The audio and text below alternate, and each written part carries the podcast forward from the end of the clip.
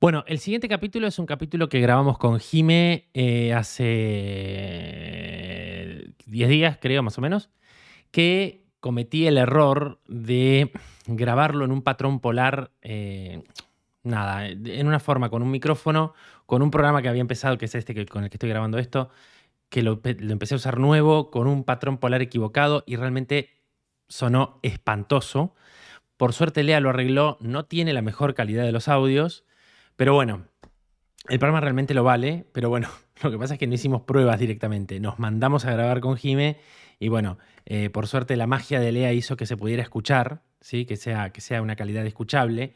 Este, así que bueno, por eso esta pequeña introducción, porque no va a tener la misma calidad que siempre tiene el podcast, pero bueno, la entrevista vale mucho más que la calidad de audio.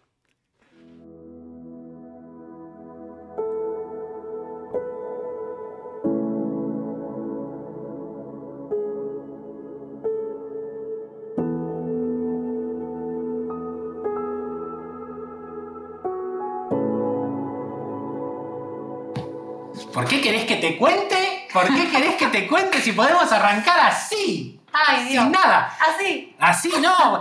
Es que, a ver, yo te voy a explicar algo. Otro Yo- té y Otro té, otro té y otra charla. No, yo te voy a explicar algo. Yo este, ayer grabé con Lea, ahora después con vos me toca. Yo no tengo un, no tengo un, un- un- un guion. No, no sé laburar con guion, ¿me entendés? O sea, me aburre laburar con guion. Eh, esto es para monitorizarme, eh, para, para escuchar lo que se escucha. Me aburre laburar con guion eh, porque es como que, bueno, tengo que hacer las preguntas y no. La vez pasada fue, era obvio, porque era obvio lo que ibas a venir a contar. Eh, esta vez es distinto porque, primero, aclarar que esto te lo dije en off, pero te lo digo ahora, eh, tu, tu capítulo tuvo mucha repercusión, ¿sí? Mucha gente preguntó por vos y por tu historia. Pero lo que más busco en esto es, son las charlas. Yo, yo siempre lo charlo con Lea esto. Lea es, es mi discípulo. Eh, mucha gente que escucha este podcast como otros, están solos. ¿Viste? Sí. Y mm, a ver qué pasa, a ver qué dicen, a ver de qué hablan, a ver qué historia cuentan. Y hay momentos en que, como me decías vos, hay gente que interpreta algunas cosas, hay gente que interpreta otras. Hay gente que me dice, che, estás publicando menos. Hay una realidad, estoy publicando menos. Ayer lo dije también en el podcast con Lea. eh, publicar menos tiene que ver con, tengo una cantidad de tiempo para dedicarle a, a- a este, a esta historia. Bauti me lleva mucho tiempo y yo tengo que elegir, elijo a Bauti. ¿sí? Sí, bueno, y el podcast lo dejo un poco de, de lado. Eh, y, y grabo cuando realmente hay cosas para contar. Y lo más interesante que surgió de vos, o por qué de nuevo vos, o por qué... Primero que la gente que pega onda con con el lugar y con los oyentes es la gente que a mí me interesa. ¿sí? Pero al margen del oyente, a mí me interesa sentirme cómodo con la persona que estoy grabando. ¿sí? Y esto yo quiero que sea una charla. No que sea, bueno, contame sobre... No, quiero que sea una charla. ¿Me entendés? Hace un rato eh, me escuchabas decir, tanto tenés, tanto valés. ¿Qué frase?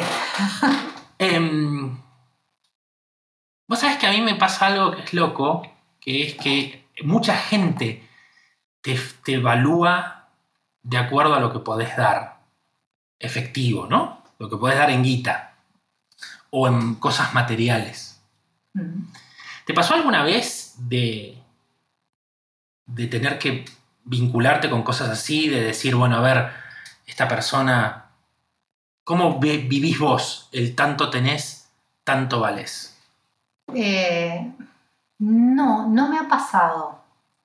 Eh, sí he conocido capaz gente que tiene una situación económica capaz diferente porque tiene mucho dinero o lo que fuera.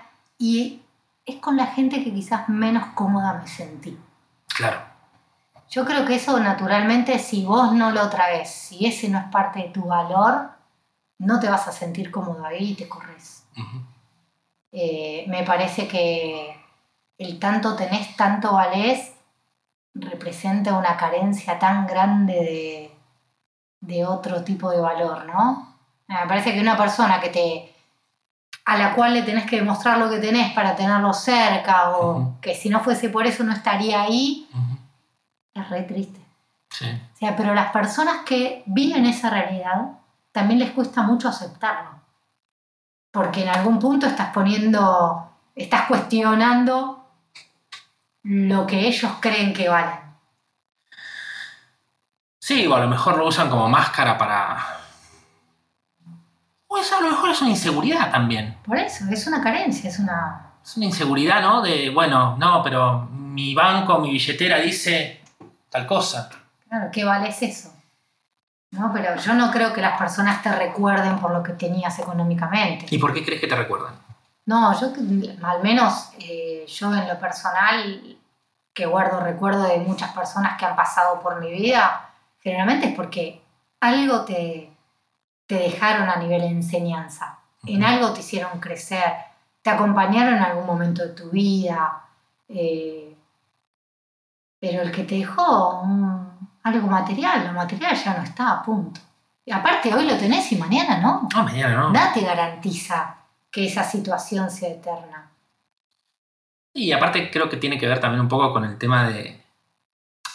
O sea, es que a, mí me pasa algo, que es que mucha gente me dice, bueno, ¿cuánto ganas con el podcast? No, nada. Pero ¿cómo? ¿No lo puedes monetizar? Sí, sí. Pero ¿y cómo no lo monetizas? Porque es fácil. Mira, si yo lo monetizo, tengo que estar pendiente de las métricas. ¿Sí? Entonces tengo que decir, uy, este capítulo gu- gustó. Entonces me tengo que pegar a la temática que la gente quiere. Y a veces yo tengo ganas de hablar de mí. O tengo ganas de hablar con Jime. Y no tengo ganas de que una- un tema marque porque eso me puede dar plata. Entonces viene la repregunta. Y, pero gastaste 100 mil mangos en un micrófono. Eh, placer. ¿Cómo placer? Placer. Para eso es la plata. Sí, sí. Es para poder, para vivir. Y después es lo único que puede comprar. Lo material. Sí. El otro día justo, mira, estaba escuchando eh, algo de Mujica que decía, y vos vas todo contento a comprarte ese auto que tanto querías Mm. y no te das cuenta que ese auto lo compraste no con dinero, ¿no? con el tiempo que vendiste para obtener ese dinero. Exactamente. Entonces, ¿qué sentido tiene? No, el- hay una cosa, yo a le digo, yo a Bauti le digo algo siempre que es, nosotros vamos a poder recuperar cualquier cosa, menos el tiempo. El tiempo que se le da a la otra persona es algo que no tiene ni valor, perdón, ni precio, pero sí valor. Claro, no tiene precio. O sea, no tiene precio. Yo no le voy a poner precio. Sería más fácil ponerle precio. Sin Acá. lugar a dudas. Sin lugar a dudas, pues la cantidad de gente que habla estupideces. Un saludito para todos, ¿eh? Besito en la cola. Un saludito para todos los que hablan estupidez. No, una de las cosas que, que, que- que me gusta por la que estás acá es porque desde el primer momento que yo. Bueno, ella, la ella conoce a Bauti. Desde el primer momento, desde bebé, desde antes de bebé, desde el primer momento fue la primera que me dijo: Vos le podés cambiar la vida. A diferencia de otras tantas personas que dijeron otras barbaridades. Eh, y lo dijo honestamente. O sea, se le nota honestamente cuando lo dice. Y hoy que estamos en un tránsito bastante interesante, eh, tenerla acá y que podamos hablar de esto y que, y que realmente podamos hablar de cualquier tema. O sea, Jim es alguien que tiene la honestidad de lo que va a decir. O sea, si hay algo que siempre que, que- que me pegó con ella cuando, cuando la conocí hace, hace unos años, es que siempre fue honesta entre lo que dijo y lo que hace. Y eso, eso tiene valor, no tiene precio. no tiene precio. No tiene precio. Entonces, para el otro que está del otro lado y que escucha esto, bueno, es como otra historia, ¿no? Sí. ¿Cómo fueron las repercusiones? ¿Qué, qué te pasó después del capítulo tuyo? Mira, después del capítulo mío, ya te digo, eh, por un lado hubo personas que realmente escucharon y dijeron, sí, 100% vos y demás. Y después, quizás algunas personas que me conocen mucho sintieron que, que no había expresado como también mi parte sensible frente a todo lo que fue mi proceso de enfermedad. Y a mí me encanta, y más, escucharlo de personas que te quieren, porque las personas que te quieren, sabes que te digan lo que te digan. Aunque te duela, Te va a dicen, ser te lo dicen de, de onda, corazón claro. y va a ser para tu crecimiento. Y a mí me encantó también escuchar eso, porque cuando lo escuché otra vez, fue tipo, es verdad, acá podría haber contado un poco más de esto. Quizás en ese momento me salió como mostrar mi parte súper más positiva, que en definitiva es lo Bueno, que eso soy. sos vos, claro, totalmente. No es que te dice. No, no, sos vos, no, parece no. que te hubiera hecho un, No, no. un acting. Y no, eh, yo soy así y intento. Te puede pasar en la vida que en un momento pienses algo por reacción y, y después entiendas que no iba por ahí. Claro. Obviamente, si no, sí, no somos tan de manual. No, claro. Bueno, vos sabés que es muy loco porque yo en este podcast lo hablaba ayer con Lea y decía, tengo al lado Edu de la vida y al lado Jime de la vida. El lado Edu Edu es, es, no, esto es una cagada, esto es una cagada, no. Y, y tiene, lo peor de todo es que en muchos casos, muchas veces tengo que levantar, a levantar el tubo no puedo, nadie levanta un tubo ya, pero lo tengo que llamar y decir, ¿sabes que tenías razón? Pero en otros momentos, no. Creo que son dos miradas tan distintas en un mismo lugar. Y te voy a decir una cosa. Nos tenemos que juntar con Edu en una charla. Se tiene que- tenemos que hacer, sí, vamos a hacer una videollamada ahora que, que- que podemos hacer, vamos a hacer una videollamada con Edu. Porque es un Porque Edu te va a tratar de convencer de que no. Cárdelo, no. De que no. Y vos a tratar de convencerlo de que sí. Y me yo me voy a correr así, lo voy a mirar y voy a decir, se van a matar. No, a ver, hay una cosa que, que me pasa a mí, que es que cuando esta lucecita se prende, o aquella de aquel, eh, vos decís, ay, viste, y empezás a hablar y no sabés bien. O sea, es muy difícil desarticular. Yo llevo más de 70 capítulos. Más, muchos más. No sé cuántos. Pero los otros me dijeron, "Ah, si hiciste 70, alguien me dijo, hiciste 70, en algún lado debe aparecer. Y muchas veces me encuentro que cuando pongo a grabar, digo, ay, no soy yo. O sea, me está faltando, viste, me está Sí, faltando algo ahí. descontracturar. Pero bueno, tampoco claro. es sencillo, ¿viste? Uno intenta A ser lo más auténtico posible, Claro. pero es inevitable saber que del otro lado va a haber alguien que lo va a estar escuchando y que cuando uno habla siempre estás queriendo dar un mensaje. Sí. Entonces, si yo me paro en esa reflexión que me hizo una amiga, entiendo perfectamente lo que me hizo, lo que me dijo, pero también entiendo que mi mensaje era más parada sobre mi lado más fuerte, que es el lado positivo. Porque, a ver, si yo te digo cáncer, obviamente no es todo color de rosa. No, claro. Está clarísimo. Sí. Y sí, tuve un montón de momentos de debilidad, momentos de angustia, de tristeza, de dolor, de dolor físico. eh, pero no es lo que. eh, lo, ma- lo- lo que más recuerdo. No es lo que más recuerdo. No, no, no me quedo con eso. Fue tanto más positivo que, Que negativo, negativo. Entonces, no puedo contártelo De una manera desde negativa. una manera negativa, pues no me sale. Pues sabes que hace un- dos meses, ya no me acuerdo cuánto, que conocí en Instagram, capaz que la conoces o la seguís, y si no deberías, a Celeste Yain. Bueno, Celeste Yain es una chica de 20 años que a los 14 le detectaron leucemia. Y cuando la internaron, empezó a escribir todo lo que le pasaba en una servilleta. Una servilleta de hospital.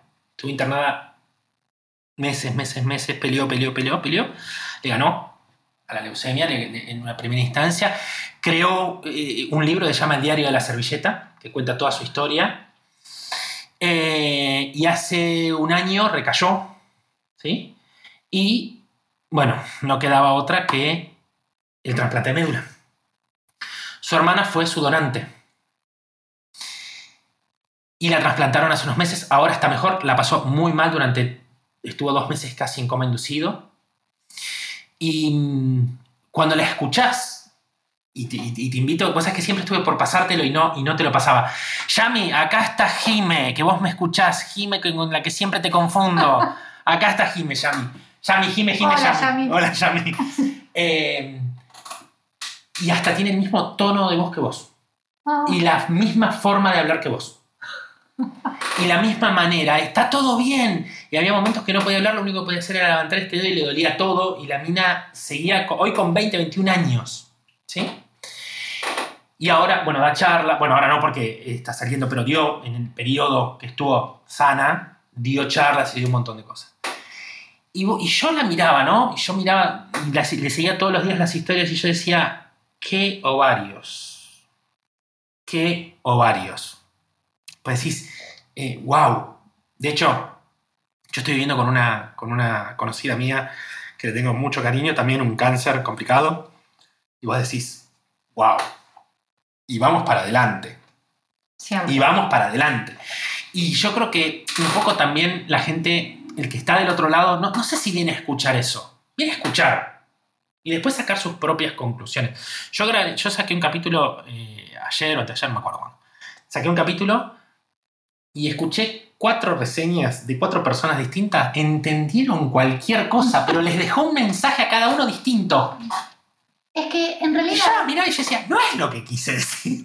Pero no importa. pero en realidad las cosas son para cada uno como lo mire o como lo escuche. O como lo O sientas. sea, claro, viste, Punto. como que eso es. Bueno, yo también escribí cuando me Claro, vos pero escribiste. nunca jamás lo publiqué. ¿Por qué? No sé, porque quizás no encontré el momento, o capaz sentí que no era. ¿Te sentís más desconectada de ese momento ahora o...? No, no, No. no. yo creo que sí, después la vida te, te pasa un poco por encima y a veces decís, bueno, uf, tengo que volver, tengo que volver. Eh, sí, te pasa. Hay momentos en los que estás mucho ¿Sentís más realmente que conectado. tenés que volver? Sí, siempre tenés que volver. ¿Por qué? Porque, porque cuando estás conectado con la espiritualidad volvés a tu esencia, sos, Sí. sos vos, tu 100%. Bueno, lo que yo escribí se llama Cáncer, un viaje hacia mí. Y sí, yo te conté que Sí, lo, lo grabé. sí. Lo grabé. Lo grabaste con el productor de los Cafres. No, con Guille, con Guille, el cantante. de los Cafres. Y eh, lo grabé con él. em, Es más, yo no sé si Lea no te había hecho una grabación o algo en algún momento. Porque yo creo que te lo había pasado a Lea en un, en un No momento. me acuerdo si terminé haciendo algo. Después también me hice todo un book de fotos. De ese me acuerdo. Tengo un book de fotos, Con la las verdad, hermoso, Sí, sí, me acuerdo. re lindo. Y mi idea era, era ¿Por qué era? porque, qué sé yo. No, capaz esto, ya, tendría que capaz encontrar eh, como el, el canal o Es la que energía que esté dada para poder eh, imprimirlo y... Es lo mismo que esto. O sea, ¿por qué yo hago esto? Yo tranquilamente ahora podría estar mirando a Feynman. O charlando con vos sin la necesidad de tener este bicho adelante. Seguro. ¿Por qué lo hago? Porque me hace bien y porque sé que hay gente que le hace bien. La gente no entiende eso. A lo mejor si le pones un número. No, no, no. No, pero ojo, porque si no le pones un número van a empezar a pensar A mal. pensar mal. No, bueno, le voy a poner un número. No, Y cuanto más alto, mejor. Porque Mm. cuanto más caro, mejor. es mejor. Y siempre.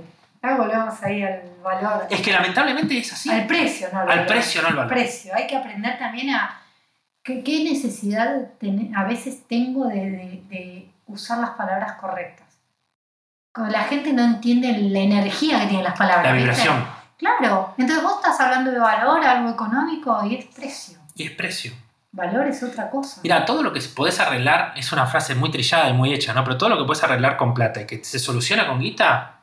Eso me decía siempre mi papá. Claro, no, no es un problema. Siempre me decía, Jimé, ¿se soluciona con plata o deja de ser un problema? Claro. Vos fijate que lo tuyo en realidad no lo solucionaste con plata. No.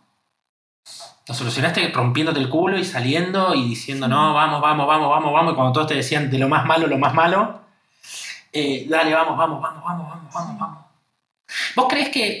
Quiero que sea una charla, no quiero. Pues ayer a Lea, le- ayer a Lea le dije lo mismo y Lea estaba así en la cámara esperando que yo dijera Que algo. que vos. Que, que yo pregunte, señora, acá estoy. No, no, yo, yo dejo. No, le dije a Lea. Después cuando cortamos le dije, boludo, la próxima preguntame vos, porque si no pregunto todo yo. ¿Crees que te quedó algo por decir que no dijiste en el otro capítulo que vos decís, ay, la puta madre, esto no lo dije y lo debería haber dicho? Ay, ahora no me acuerdo, pero sí lo pensé. Sí lo pensé. Eh, quizás un poco la reflexión que te mencionaba recién a raíz de- del comentario de una gran amiga. Eh, digo, nada, que la gente sepa que es duro, obvio que es duro. Y que nada es color de rosas. Pero que está en uno cómo lo va a transitar. Y el resultado, sea el que sea, que haya sido transitándolo de la mejor manera. ¿Viste? No, no. Hay, hay algo que, que creo que marca la diferencia y siempre creo que va a marcar la diferencia, que son las acciones de la gente. Yo creo que eh, una acción vale más que muchas palabras y que mucha más plata. Creo que las acciones, el, tema de... Yo tengo esta, esta visión de poder mirar a los ojos y darme cuenta de qué pasa. Em, a mí me ha tocado, desde, ser, desde que soy maestro, me ha tocado tener enfrente mucha gente. Hoy ya estoy más grande, más cansado. Como lo digo siempre y lo, lo vuelvo a aclarar, Bauti es el último, porque ya está, porque aparte tiene 13, imagínate hasta que termine con Bauti, ya está. Em, pero me ha tocado pasar por un montón de situaciones y de tener a chicos en el lugar de que hoy está Bauti, tener muchos que funcionaron muy bien y otros que no. Y eso te genera, encima, los que no eran los que querías que funcionaran bien. Por el que hiciste todo lo que querías, no. Y bueno. Y eso genera frustración. ¿Te ha pasado en este camino que gente, situaciones, momentos te frustren a niveles de decir ¿por qué? ¿Cómo manejás vos la frustración? Porque en el lado Jime de la vida Sí. parece que no hay frustraciones. No, sí, un montón.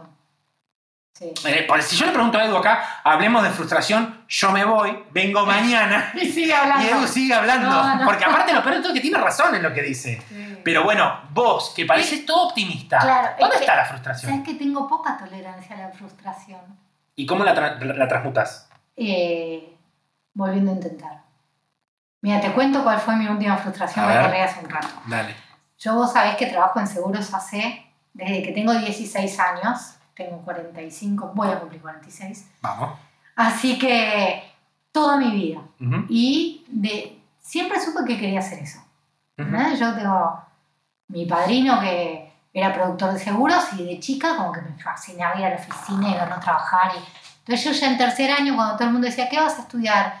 En el colegio todos decían, yo voy a ser abogado, yo voy a ser eh, profe de inglés, yo voy a ser... Yo decía productora de seguros y todos me miraban diciendo, ¿Qué? Lo el tema es que trabajando toda mi vida en seguros, yo no era productora de seguros. Ah, ¿no? Pues nunca Nunca hiciste el... ¿Matriculé? No, claro. Es un curso, En realidad ¿no? yo lo así. No, es, eh, tenés la tecnicatura, que es una carrera, y Sí. si no, eh, para la habilitación de la matrícula es un año. Ah, bien, bastante. Bueno, en la pandemia todo dije, con algunas situaciones que tenía yo laborales y con intención de, De de, tu camino. de- de abrir otro camino, digo, voy a estudiar, bueno, estudié todo. Bueno, voy al examen, No. esa prueba. No. Yo no te puedo explicar, no te puedo explicar, porque, ¿quieres o no? Era... ¿Cómo puedes? ¿Entendés? Sí, sí, te entiendo porque... Sí, te entiendo. Tenía dos chances. Dije, bueno, la Ah, te imaginás ya los nervios, porque ya la- ahí es donde empieza la frustración. ¿Por qué? Porque dejas de confiar en vos. wow. Y ahí te perdés de que no, a veces no depende de vos. A veces depende de las circunstancias. Sí. Rindo segundo examen, Aprobaste. desapruebo. ¡No! No, me estás te- No te puedo jodiendo. explicar. Porque encima es así. Estos cursos son pagos. Sí, Y no son como esta cosa, es una fortuna, pero te- sí. Es un esfuerzo, Es un listo. número, sí. vas, lo haces todo, pagás derecho de examen mal, pagás derecho de examen mal, y después te dicen no. Ya Para está. volver a rendir, cursa todo, Todo el año de nuevo. paga y tenés dos chances más. Nadie. Yo no, No, sirvo, ¿te imaginas? No sirvo para esto. 30 años así. 30 años haciendo esto. No, me dedicara a no sé. Ahora, pará, pero ahora, ahora seguís contando, pero desaprobaste porque desaprobaste, desaprobaste porque hubo un boludo, un forro del otro lado. ¿Cómo saberlo? No, el tema es que yo ayudo a tres, cuatro personas en los exámenes, porque en ese momento eran virtuales. Claro, No vamos a decir cómo, pero los ayudo claro. y Y aprueban. aprueban. Yo te juro, me, Te no, querías matar. me queríamos. Esa frustración es como. ¿Qué sentiste en ese momento? En el momento que. La segunda, No, el segundo, porque no, el primero no, ponele, No te puedo explicar, casi me descompenso. Era. eh, no, no podía, no podía entenderlo. No puede ser. Era como que me faltaba el aire, digo, no, ahora otra vez qué hago, no me quería morir, te juro. Sabes que a mí, yo ahora escuchándote, me, me acuerdo cuando era pendejo, pendejo, pendejo, la edad de Bauti. eh, iba, estaba en el colegio y había computación. En ese momento se llamaba computación. La mina era una mina de IBM, una mina era muy grosa, mal. Entonces tomó un examen, que era una boludez. Yo dije, y yo agarré el examen y dije, yo esto no lo voy a responder porque es una estupidez. Entonces yo le voy a demostrar todo lo que sé, porque aparte yo ya era grosso mal. Yo le voy a demostrar todo lo que sé. Le escribí cinco hojas con cosas que aparte, viste, dijo, a ver el 10. Cuando llega el momento de entregar el examen, a ver el Cero. 10, a ver el 10. Y empezaba a dar las notas, yo veía que iban bajando y a a mí no llegaba. Cero, No, dos. dos. Bueno, Las lágrimas mías. Imagínate, la edad de Bauti, frustración, no entiendo nada. Las lágrimas, yo decía, pero... Entonces la mina se me siente y me dice, no, no, para, para, para, para. Yo con tu examen aprendí cosas que no sabía que existía. Claro, yo le estaba hablando del protocolo de HCP, o sea, lo que es Internet. Dos años antes de que llegara Internet al país. Me dice la mina, hay cosas que yo no entiendo de acá, que directamente no sé qué son y las aprendí con vos. Pero de las cinco preguntas que yo te hice, respondiste una y por la mitad. Y yo me y lloraba, y lloraba, y lloraba. Yo entiendo que vos sabes mucho. Vamos a hacer una cosa.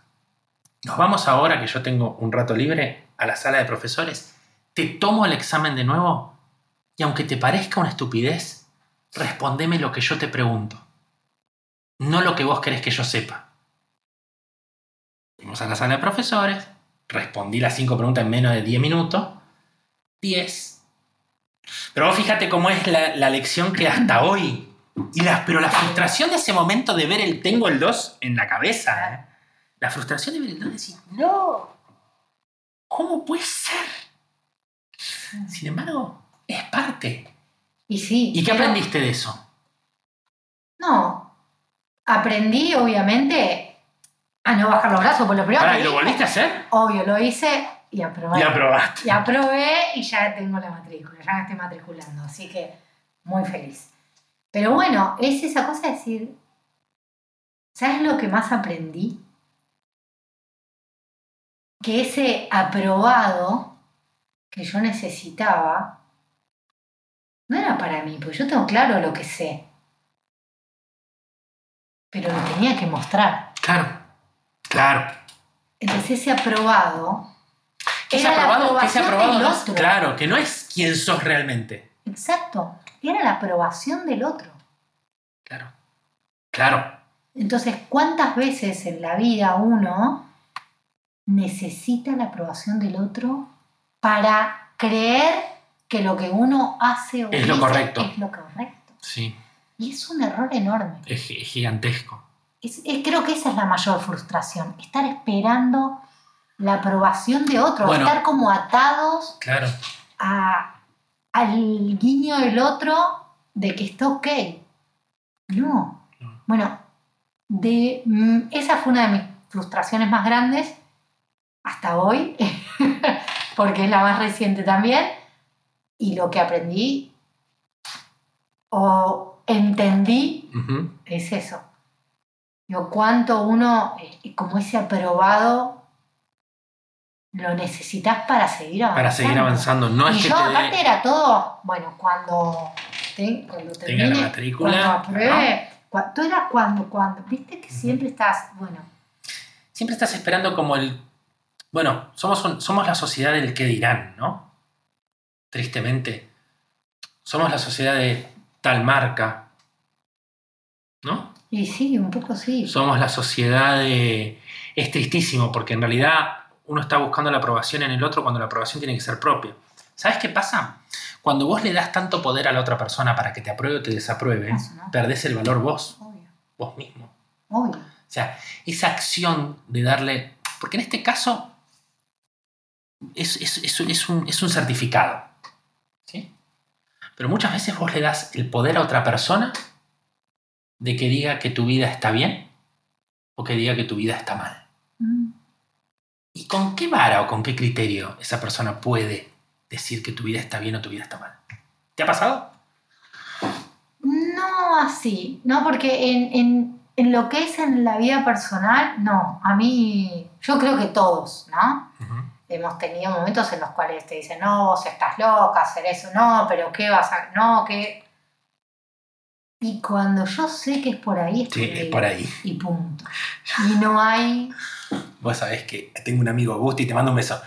Que Gusti dice, cuando Javi dice es por ahí, Bueno, y Bauti ahora me lo está diciendo, es por ahí, me Bueno. dice. yo confío ciegamente en mí. Me puedo equivocar, listo, pero me equivoco por mí. ¿Te genera culpa? No. ¿Qué te genera culpa?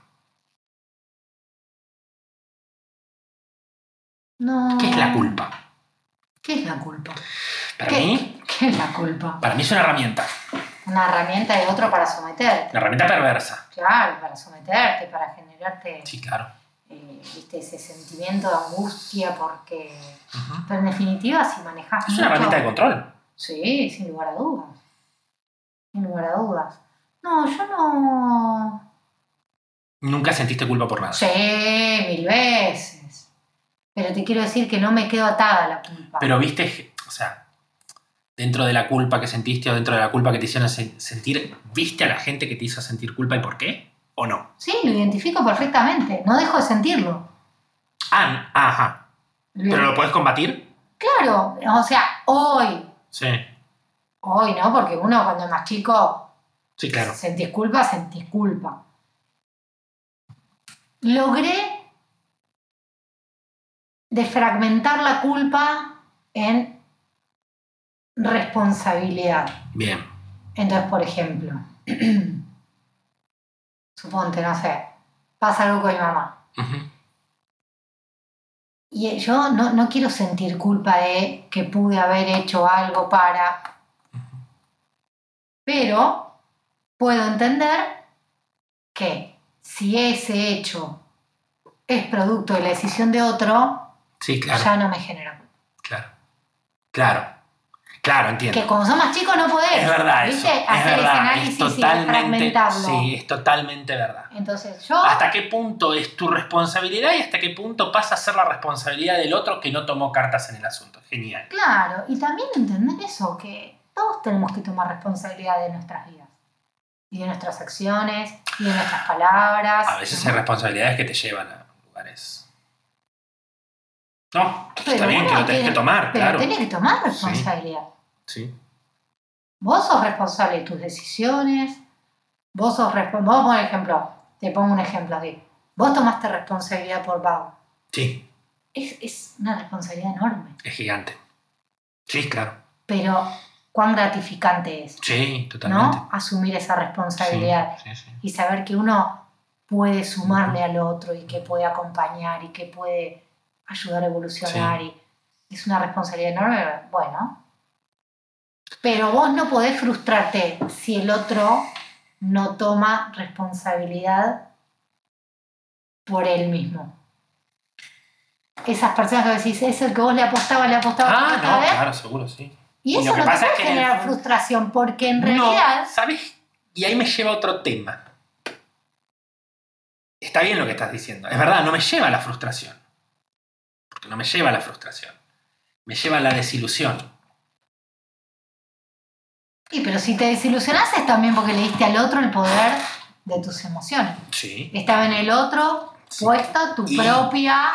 Lo que pasa es que, a ver, es un poco como esto. Yo, cuando arrancamos recién, vos me decías, bueno, ¿de qué va? No sé, pum, y puse a grabar y arrancamos. Y ahí O sea, si vos me decís, ¿tenías preparado un tema? No. Entonces, porque si yo preparo un tema, le pongo una energía y una ilusión que digo, bueno, tiene que ser por ahí. Y por ahí vos venís con otra vibración y decís, y, y la ilusión que yo tenía era, uy, me la cagaste. ¿Me entendés? Porque Cuando vos bueno, eso es la expectativa. Te Esa es la expectativa. la- que te la genera la frustración, exactamente. Yo creo que la desilusión es cuando vos venías, ¿viste? Vos venías bien, bien, bien, bien, bien, bien y de golpe tiraste, ¿viste? Vas armando el, el- el castillo de naipes, ¿viste? Y, estás en el final, Te tembló la te mano. tembló la mano y tiraste todo abajo. Creo que esa es la desilusión. Cuando vos le pusiste muchas fichas a algo que veías que venía bien y de golpe por una boludez o por algo del destino que es... Ahora, la boludez es producto de un acto propio No, y bueno, ahí es donde se terminó. pero no deja de afectarte. ¿Alguna vez alguien te desilusionó en donde vos no hiciste algo, pero de todas maneras te afectó? Seguro. Seguramente. Y no lo podés manejar. No, no lo manejás. El tema es cuánto le vas a dedicar a eso o cuánto te puede afectar. Es cuánto, ¿Tenemos el ¿Se control de eso? Yo creo que si, si lográs ponerlo en perspectiva, sí. No siempre es fácil. Obviamente, no es fácil. Es como un ejercicio. Eh, a ver, me voy a acordar algún momento, alguna desilusión así. Porque que a veces, tenido. a veces Sí, tengo, tengo una desilusión muy grande con una persona que, que quiero mucho, que en un, no voy a dar nombres, obvio, No, no. eh, en un momento muy difícil mío, Sí. que fue cuando atravesé parte de la enfermedad, en realidad no parte de la enfermedad, posterior fue. Ajá. eh, cuando tuvo que tomar una decisión y esa decisión involucraba como enfrentarse a una voz superior o realmente defenderme, decidió cuidarse a sí mismo. Y eso me generó una desilusión muy grande, pero muy grande. Un, un dolor, porque decís, "Loco, yo, o sea, compartí años y años y años de mi vida con vos, Sí. una amiga, Ajá. una compañera de laburo, Ajá. eh, me generó, pero una tristeza que no te puedo explicar, es como si me hubiera fallado, no sé, mi hermana. ¿Y cómo lo manejaste? mente fría. En- entendí que esa persona en ese momento había tomado una decisión o, o había actuado impulsada por un interés. Claro. Tanto tenés, tanto vales. Entonces, estuve muy dolida mucho tiempo hasta que la vida me dio la posibilidad de sentarme, hablarlo y también entender que todos nos equivocamos, ¿no? Y que todos podemos tomar decisiones equivocadas. Nadie está tan libre de... No, no, no. Entonces, tampoco es justo. Reprocharle al otro. Yo estuve dolida, yo me, me distancié. Mira, hay una realidad que es que. y cuando- hoy por hoy, si bien no es lo mismo, Sí. tengo una muy buena relación con esa persona. Ajá. Igual como que siempre me preservo porque no me olvido que me dañó. Pero cuando, cuando. Mujer me dijiste. Sí, Cuando la ves. eh, ¿Qué te pasa? nada. Nada. No, hoy tengo una relación bárbara. Lo que sí, tengo esa capacidad de ver cuándo puede Y, y- actuar y- y esta nuevamente de esa manera. ¿Y esta persona se dio cuenta de lo que hizo o no? ¿Alguna Sí. vez lo, hablaste con ella? Sí. 100%. Sí, si no, hoy no podría tener una relación. ¿Y, y- y se hizo cargo o no? Sí. Sí, sí. O sea, obviamente fue sin, sin intención, sin pensar que la consecuencia. No le pases el capítulo por la No, no. Sin pensar que esa consecuencia podía ser tan. tan grande. Bueno, vos sabés que yo creo, vos sabés que yo creo, otro, yo ¿viste? creo, Pero- bueno, ahí, ahí está, ahí ves, vos fíjate, ¿no? porque vos estás, estás tocando un tema que sin darte cuenta de la consecuencia que no podía haber afectado tanto al otro. Y pasa. Pasa. Y pasa. Y afectás a la otra persona, ¿me entendés? Y la otra persona termina hecha mierda y vos por ahí no te diste cuenta ni del por qué. Sí, sí. Pero bueno, por eso te digo, eso te pasa. ¿Y, y hubo, hubo, un, o sea, hubo un reconocimiento del hecho y hubo un pedido de disculpas o vos Sí. estás equivocada? No, no, no, no, no, totalmente. Viste que al principio del podcast vos dijiste, Jimena es muy honesta con lo que Sí. dice. Bueno, y yo fui honesta. Mira, hoy es esto. Esto es lo que pasó, esto es como yo me sentí, esto como... Y la otra persona lo entendió perfectamente, se disculpó. Y yo dije, bueno, hoy es esto. Si se puede reconstruir, genial. Y si no, bueno, Yo tengo una frase que es rechota. a ver. Es rechota. Pero está defendida por muchos hechos, ¿eh? A ver. No te va a gustar. La frase es así. Mm, Las mujeres no tienen amigas, tienen competencia. No comparto. Explayate. No comparto, no comparto. Sí, es cierto que cuando las mujeres no son verdaderas amigas, constantemente existe la competencia. Sí.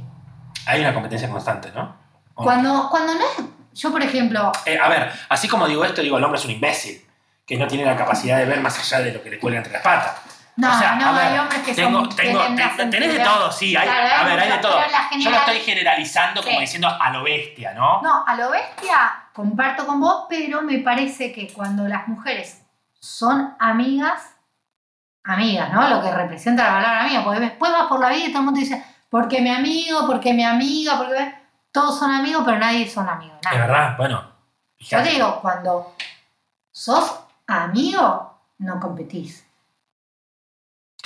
Sí, yo- cuando real es esa amistad verdadera, ¿eh? te digo, esa, yo te co- puedo contar con los de una mano. Eso es lo que te iba, esa, esa va a ser la pregunta, o sea, no, sin dar nombres, por supuesto, porque vuelvo a repetir, si hay mis reproducciones, pero eh, ¿te sobran dedos?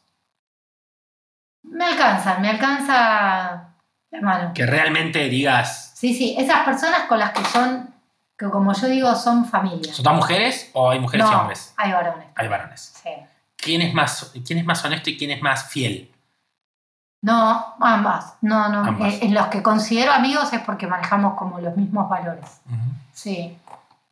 Pero son esos amigos que yo no necesito verlos todo el tiempo ni. Pero sé que. Levantás el teléfono y Sí. están. Sí, sin lugar Sí, no, ni lo dudo. Ni lo dudo.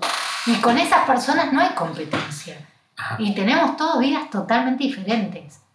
Eh, y sin embargo, ¿Dónde ves la competencia? ¿Dónde, dónde realmente ah, ves? la competencia lo ves en el, en el resto, en las relaciones más, eh, más temporales, ¿viste? Eh, no sé, en el laburo. En el laburo es una competencia constante. En el laburo yo a veces me río. Justo el otro día le decía a mi novio una boludez, ¿no? Pero digo, ¿sabes qué? Es muy loco que yo no me maquillo. ¿no? Porque ¿no? Ah, no me di cuenta. Si no me lo decía, no me daba cuenta. yo no me maquillo y no me suelo maquillar, ¿no? Me maquillo, me maquillo muy poquito. Pero caes a la oficina maquillada y ya todo el mundo, ay, te maquillaste, ay, hoy qué tenés, No hoy. te das cuenta. Pero, o sea, No es quien soy. claro. Lo que me pongo adelante no es quien soy. ¿Viste? Y lo que me pongo encima no es quién Claro, ¿viste? Entiendo que a nivel laburo, pero no sé, mañana tengo una reunión, me voy, me voy vestida diferente, maquillada, obvio. Porque a veces lo requiere, ¿Sabes, ¿no? ¿sabes los, los vendedores de espejitos de colores con Pierre Cardin que existen en el mundo? Seguro, por eso. Pero mis eh, vínculos comerciales, yo en, en la oficina trabajo en el área comercial, Claro. eh, lo haces porque la gente genera empatía con, Claro, con, vos, con vos. porque ve algo distinto, no porque voy maquillada o con el pelo planchado. O sea, porque genera la misma empatía por teléfono. ¿No notas que estamos viviendo como una sociedad hiperhipocrizada? Hiperhipócrita. Hoy. ¿No, no, no, no notas, por lo menos es lo que noto yo, ¿no? no, no quiero decir que esto lo note todo el mundo, pero ¿no notás que eh, después de la pandemia o la post-pandemia nos mostró una cara nuestra? Decís, "Ah, No muy diferente a lo que antes había. El que es es y no lo puedo ocultar. ¿sí? Sí. ¿Crees? Sí. ¿No se potenció? No. No, es más. Yo creo que mucha gente en la pandemia aprendió algunos valores que antes te pasaban por adelante y no tenías ni tiempo de verlo. ¿Sí? Sí. Como por ejemplo, El valor del tiempo. ¿sí? El Sí. valor del tiempo que estamos Sí. en este, en Este este plano. plano. En este plano. ¿Viste? Es. ¿Vos crees en la reencarnación? Lo habías dicho Sí. la otra, sí. Sí, sí. ¿Por qué? Porque creo. Tenemos un perro que ladra, pero bueno, Veo, no pasa nada. Sí. eh, creo en la reencarnación porque creo que todo es tanto más grande. Como Ujú. que, viste, cuando a veces me pongo a, a divagar un poco en mi mente y decís, no tenemos ni idea No. de todo esto, de esta Matrix que nos Sí. tiene acá Sí. encerrados y que es todo tan grande y que si fuésemos un poco más conscientes del poder que tenemos Sí, claro. Y de la el no límite de ese Sí. poder, Sí. pero a la vez venís criado con una cosa, viste, de tener que trabajar, tener que romperte el alma para Sí, sí, tener que... Tenés que sufrir. te- claro. Tenés que, hay que sufrir. Pero hay muchas generaciones que se hicieron carne de eso, ¿viste? Claro, por eso yo creo que, Como si con Parte el de esfuerzo nosotros, tiene que ser. claro, eh, se está liberando un poco de eso. Es Eh, que yo me di cuenta de eso hace un tiempo. Yo digo, corrí durante veintipico de años y decís, bueno, listo. ¿Qué? ¿Qué lograste? Sí, cosas que puedo tocar. Pero el tiempo que perdí no lo puedo ganar nunca más. Y, y es algo que no... ¿Sabes que hay una cosa que me, me llama la atención ahora que, que, que tengo un centennial o que tengo... ah, sí, un centennial. Eh, que en las escuelas no se da, no se, no se está, y, y es un error gravísimo, no se les enseña la parte de emociones a los chicos. O sea, seguimos con la germinación del poroto. No te lo puedo creer. Eh, lo que pasa es que no, es, no, no hay conciencia en esos niveles.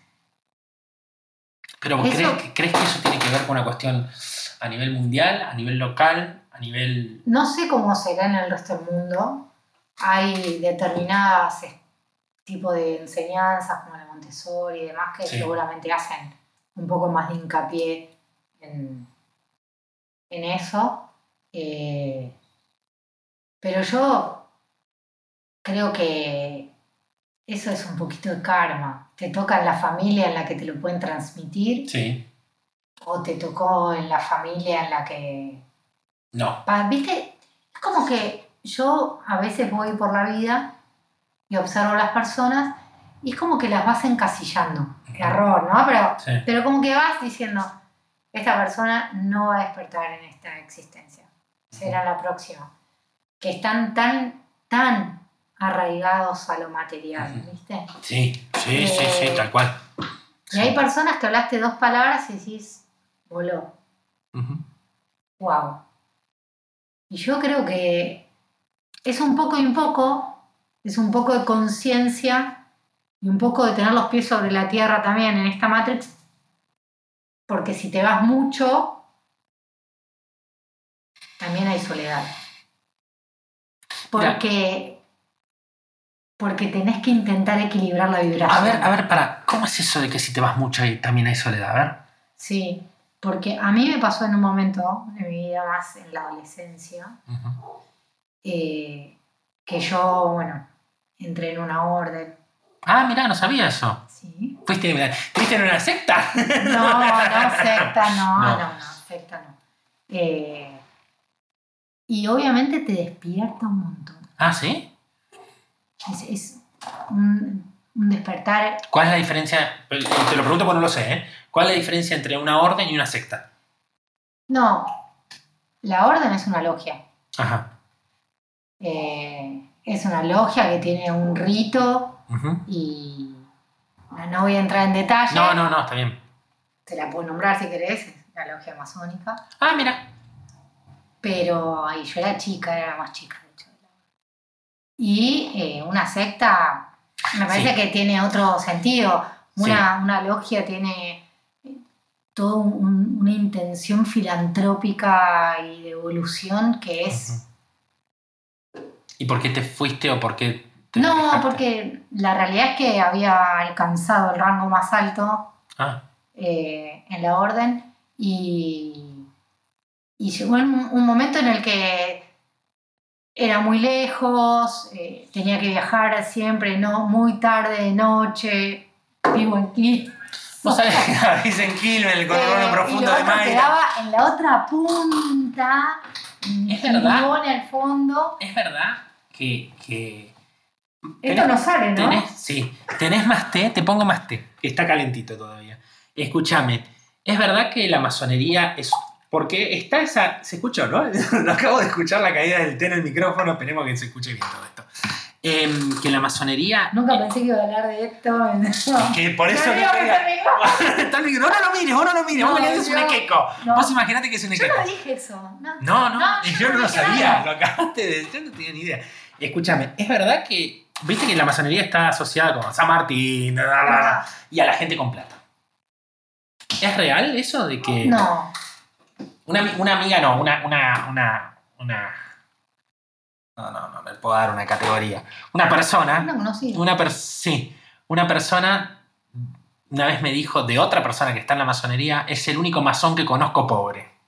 Ah, y bueno, puede haber. Bueno, Puede haber, sí, puede haber. Igual esa chica hoy es tapa de los diarios por lo de aerolíneas.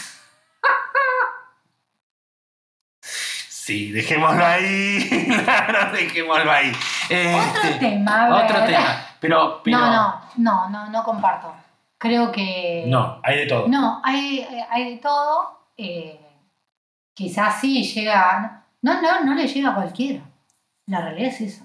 Y no le llega de la misma forma a todo el mundo, ¿no? No. Mismos que están adentro. No, exacto. Y cada uno. ¿Vos- vos es como se- un camino espiritual también. Y cada uno va haciendo su propio eh, recorrido. Hay gente que en el, en el inicio ha dejado porque no ha encontrado eh, su lugar ahí. Eh, ¿Y vos en qué sentís que te abrió la cabeza o que te abrió? tú- a, mí, a mí me despertó la espiritualidad. Mirá qué loco. Sí, sí, sí, porque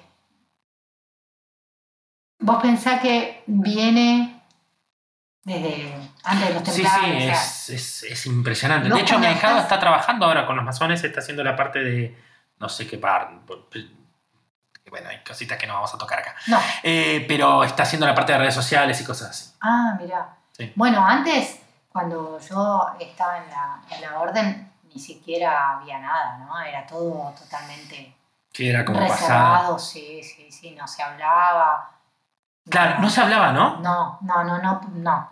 Era como, viste. ¿Pero por qué? Porque mm, es una manera de preservarlo. Bueno, Es que cuando todo lo que se transforma en público y Tal demás cual. termina como siendo profanado. tal cual. Bueno, eso, eso es una frase de Pepi. Ah, mira. Pepi decía, los símbolos de Reiki no se pueden nombrar fuera de los niveles. Ta, ta, ta, ta, ta, ta, ta, Es que ta, es ta. así. Y es así.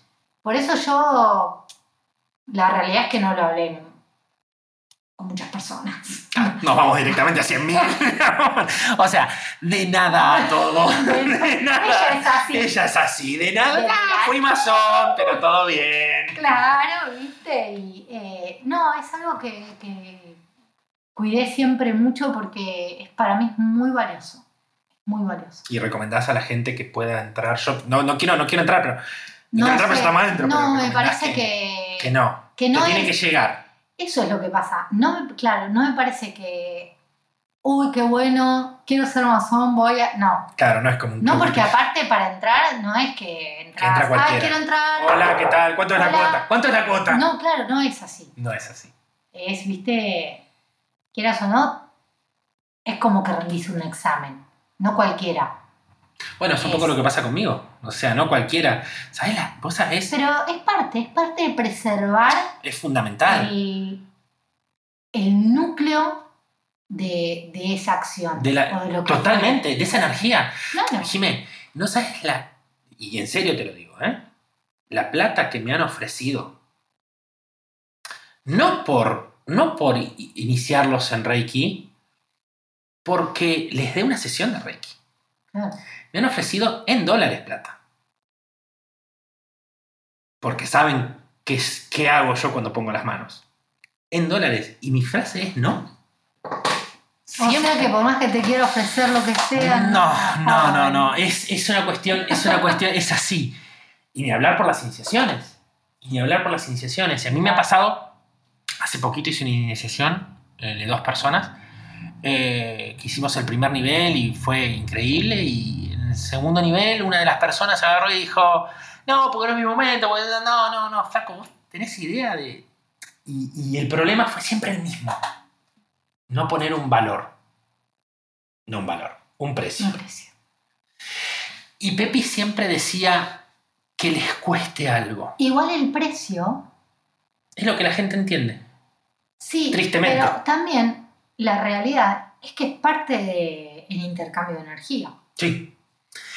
Pero no sé si el precio, pues yo, vos, a No, ver, pero no, así sea un precio simbólico. claro, Porque quieras o no, cuando hay dinero de por medio, como la gente valora mucho más el dinero que el tiempo, sí, sí, porque todo el mundo exactamente. se cree eterno, Exactamente, entonces cuando vos le pones un precio, o no lo quiere perder, entonces lo va a hacer. sí, es vos decís una persona que totalmente generosa viene, te está ofreciendo algo que te cambia la vida para siempre, porque podés no usarlo todo el tiempo, pero ya es parte de tu vida. Vos sabés que, vos sabés que es una cosa que, mm, que yo, cuando vos me decís, bueno, ¿qué, qué haces con Reiki? Yo, bueno, ahora estamos con Reiki.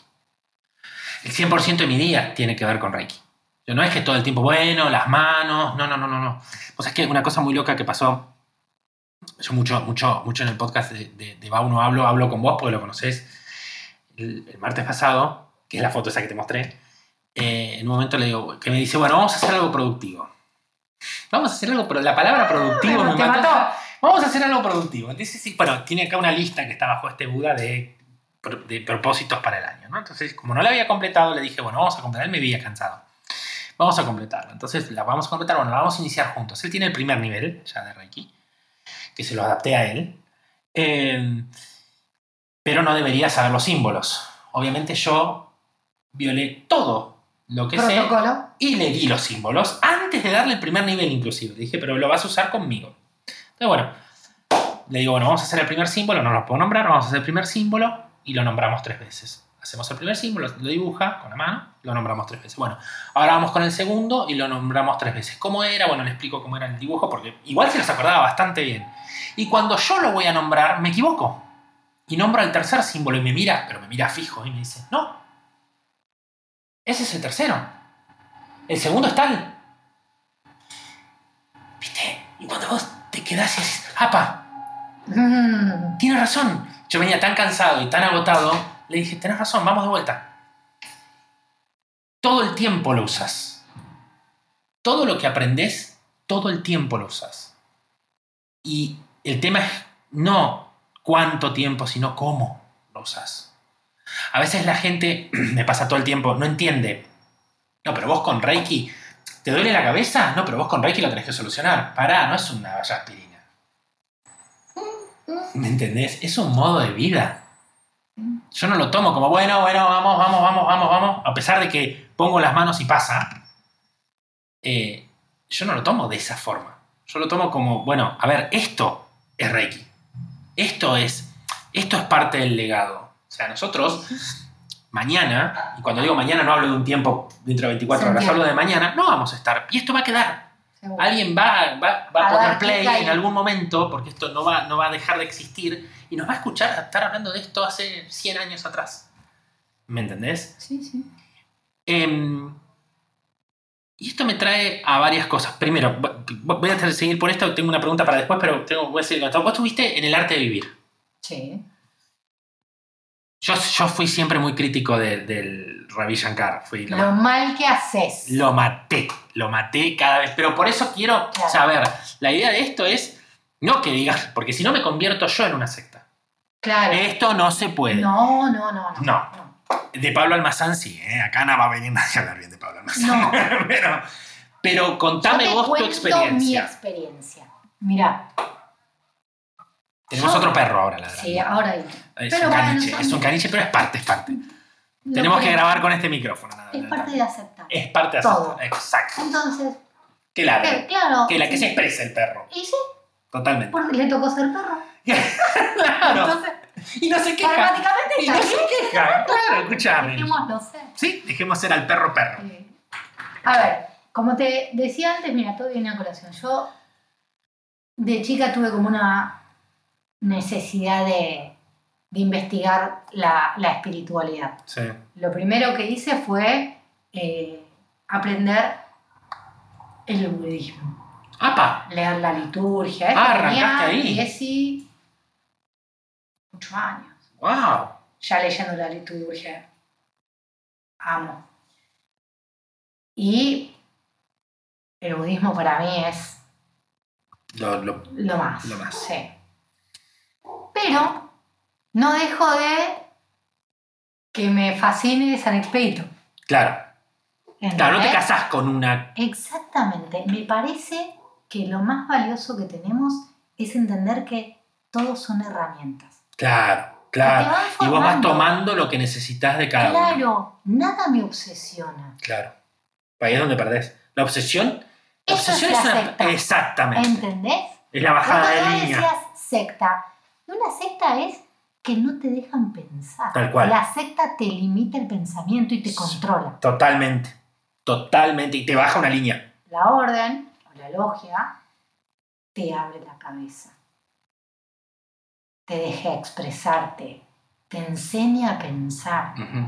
Pero no te dice cómo pensar. Claro. Te enseña a pensar. Te enseña a pensar. lees lo que no hubieras leído en tu vida, escribís como no hubieras escrito en tu vida. Te, te, te permite eh, explorar dentro tuyo tus propias herramientas y realzar tus propios valores. Obviamente, acompaña marcando un camino y sí, porque parte de enseñar es eso, pero no te limita. La secta te limita. Si no es esto, no es nada. Claro. Sí. Es a mi manera o a la calle. Exacto. El arte de vivir no es una secta. ¿Qué es? El arte de vivir es una fundación que enseña técnicas de respiración, de yoga, de meditación. Es una herramienta súper valiosa, súper valiosa. ¿Tiene un precio? Sí, tiene un precio. ¿Es bajo? No, no es bajo, no es el más bajo. Pero las personas que realmente entienden que es una herramienta, una herramienta no tiene que condicionar tu vida. Una herramienta es algo que vos vas a usar en un momento determinado. Por ejemplo, eh, yo a veces comparo la espiritualidad con las cosas de, de la vida cotidiana. Y vos para arreglar una cerradura no necesitas las mismas herramientas que para revocar una pared. Claro. Sí. Y ambas son útiles Sí. para reparar. En cada La momento. espiritualidad es así. Yo también hice mi primer nivel de Reiki, mi segundo nivel de Reiki. ¿Alguna vez hice Reiki a alguien? No. Nunca. ¿Alguna vez me hice yo? No. No Los me, 21 días nada. no me hice como se debe hacer, Ujú. pero yo sé que me lo hago a mi manera. Claro. Claro, tal cual. Es que es así. Entonces, eso es, entender que... Yo creo que cada una de esas uno- herramientas que vos estás nombrando, qué loco, ¿no? Porque mirá lo que estoy diciendo, ¿no? Cada una de esas herramientas, si las, las usamos todas juntas y sabemos dónde poner cada una, podemos cambiar el mundo. Es que de eso se trata. Sí. Yo creo que somos todas pequeñas. Mira, Yo a mi sobrino, cuando era chiquito, siempre le decía, cuando él hacía algo, o bien o mal, le ponía el ejemplo y decía, somos como si vos agarras una palangana llena de agua y le tirás una gota nada más, genera una onda, una onda expansiva. Eso es cada uno de nosotros. El tema es qué vas a generar con esa onda expansiva. Claro. Vos podés estar a las puteadas todo el día, Ujú. súper negativo, rezongando, renegando, qué sé yo, o podés entender que la realidad pasa por otra cosa, ser responsable de tus propios actos y entender que lo que sucede es en consecuencia a. Entonces, cuando vos lográs ese cambio, lo que vas a empezar a generar va a ser otra cosa. Yo te sumaría también que tampoco nos, nos privemos de putear. ¿Qué quiero decir? A veces uno tiene que decir, tengo las pelotas llenas. Pero más vale, a mí me pasó, mira, el fin de semana, una boludez. Estaba yendo a ver a los Cadillacs. Amo. Los Cadillac. Ahora que lo dijiste se me vino mi, preadolescencia Bueno. encima. ¿Existen? Sí, obvio. Y no sabes lo bien que suena. No te puedo Sí, creer. amé. Bueno, estaba yendo y yo, claro, yo tengo mala vista. Y cuando voy en el auto y me doy cuenta que el estuche de los anteojos de ver de lejos No. me los había olvidado, Ah, te olvidaste del estuche. Se me tra... Ya todo era una mierda. Ya todo no es. Porque voy a ir y no voy a ver nada. Y no digo, se ríe. Bueno, la próxima traigo binoculares. Me cargaba. De todas las formas había así por ver ese Claro. Y yo, Y vos caliente, porque yo caliente, encima te gastaba. Claro, encima te gastaba. y yo callada iba así, este brazo cruzado. Claro. La puta que la parió me lentes. Ay, Y ahora no voy a ver nada. Y él me decía, y me decía, y vos porque no sabés lo que es no ver. Y- porque verdad que Encima le pegabas a él. La tóxica. Era la tóxica, pero vamos. Claro. vos porque como si te diera la culpa que yo no veo. Claro, ¿no Es ves? que yo me olvidé los Claro, que jodete, no se. Claro, claro, tal cual. Entonces, y yo y digo, estás yendo a un recital, ¿qué te gusta? Cortala, Dejate de cortala. Jime. Yo me hablo mucho. Cortala, Jime. ¿Y podés cortarla en ese momento? Sí, sí. Y pum, listo, ya está, fui, qué sé yo, lo disfruté, me canté todas las canciones, listo, lo pasé genial. Y cuando estaba volviendo digo, ¿qué? Mirá si yo me hubiera quedado enganchada en ese enojo, en ese... Claro. Está bien putear, lo que no está bien es quedarse aferrado y retroalimentar. No, yo creo que como. ¿Viste? Yo creo, esto es una, una creencia. Yo este fin de semana también puteé un montón. Para, para perder la costumbre. Eh, yo creo que todo tiene que ver con un equilibrio. O sea, putear es parte del equilibrio. Pues si todo es color de rosa, si todo es el lado No. Jime de la vida, No, pero, está mal. Y si todo es el lado Edu de la vida, también está mal. no, pero yo tengo mi lado Edu también. ¿Tenés el lado Edu? Claro, ¿no ves que te estoy contando?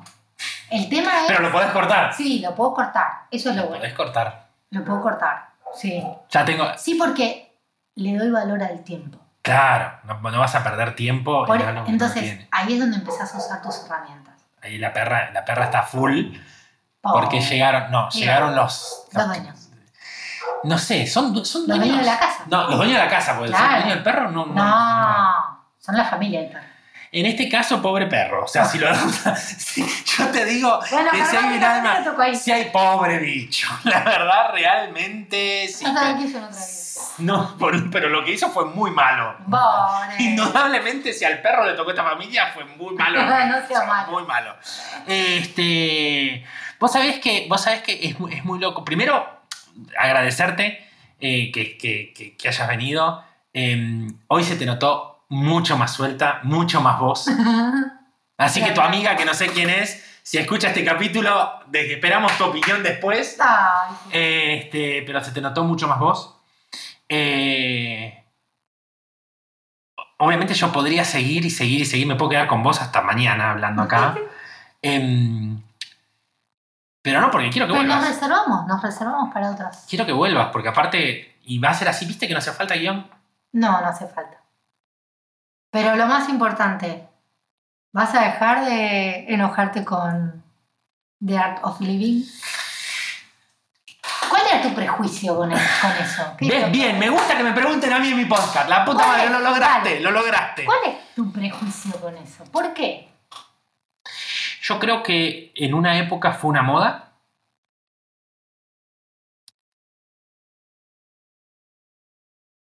Creo que mm, hay una frase que me parece súper desatinada y la vamos a discutir, no hay ningún problema, que es lo que sucede conviene. Mm. ¿Mm?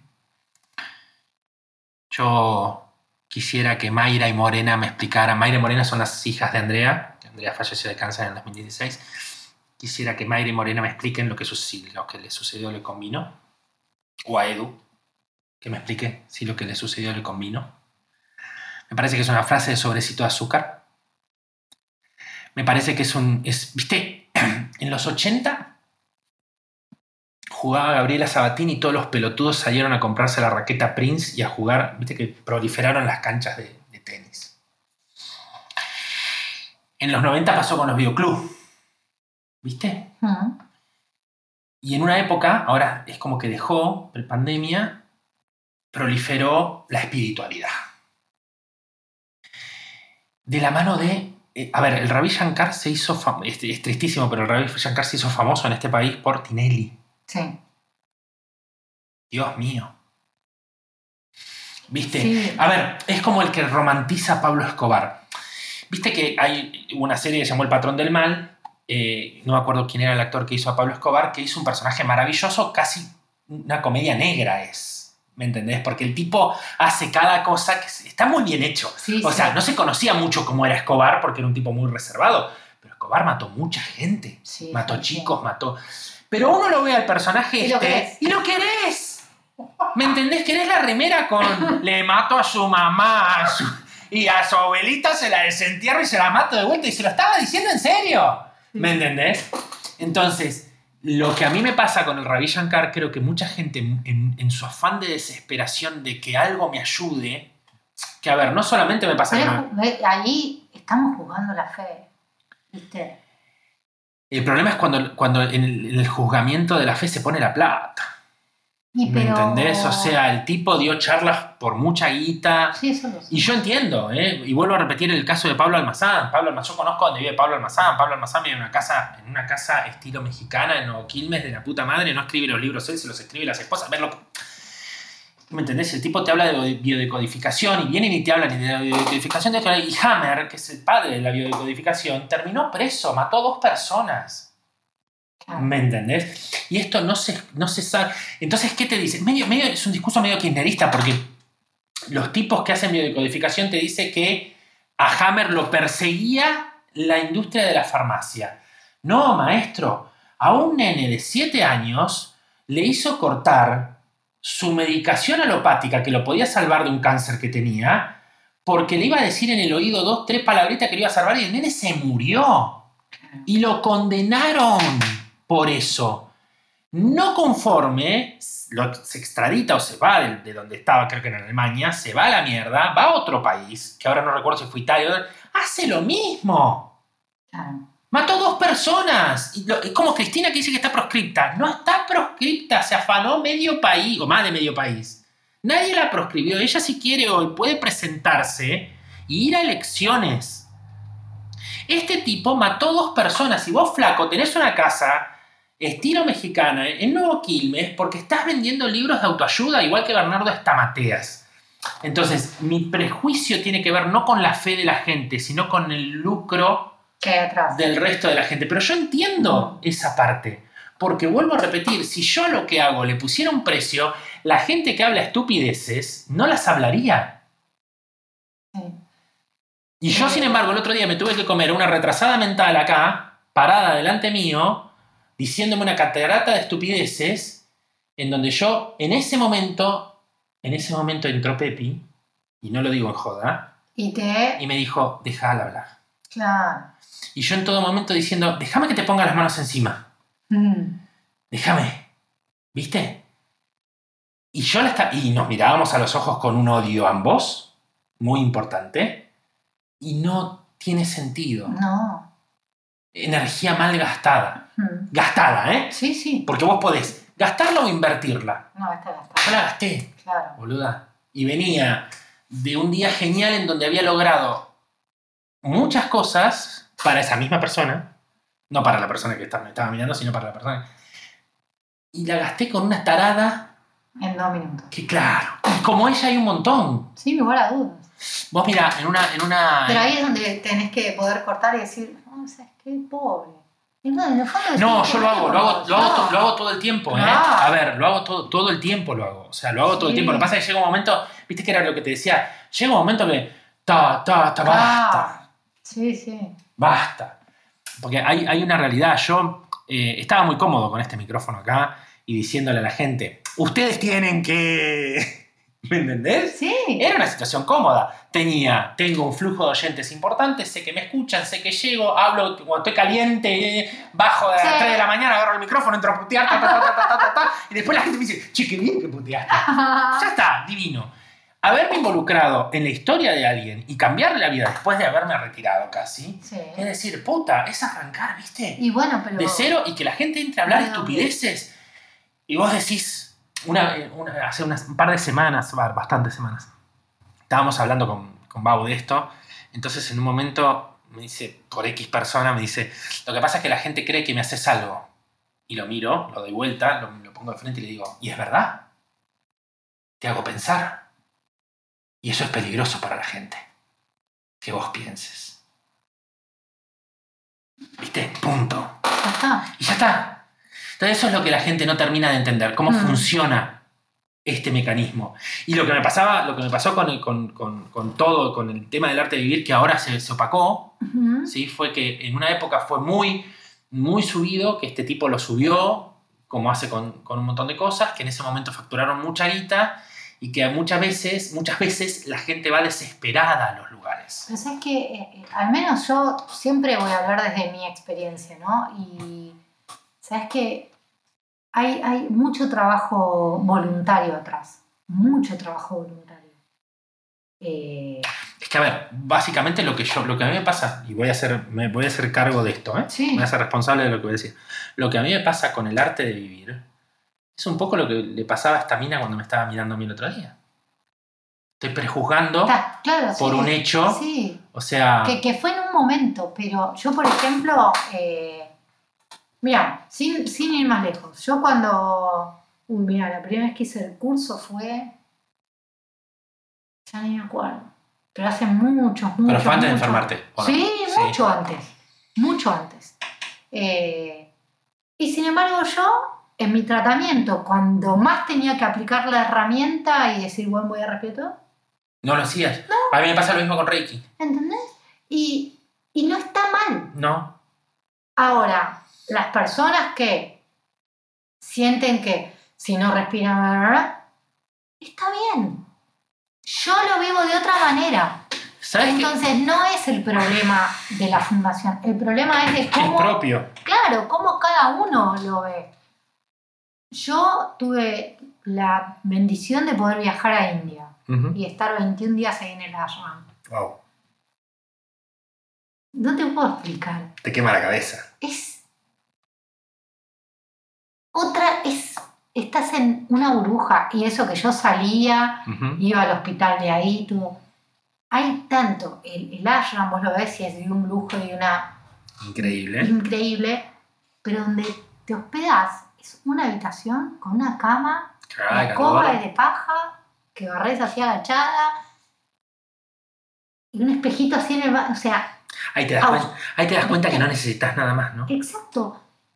Y era levantarte a las 4 y media de la mañana para ir ya a hacer las prácticas, que acá me cuesta levantarme para ir a trabajar, Claro. y te levantás con una Te levantás y decís, felicidad. vamos.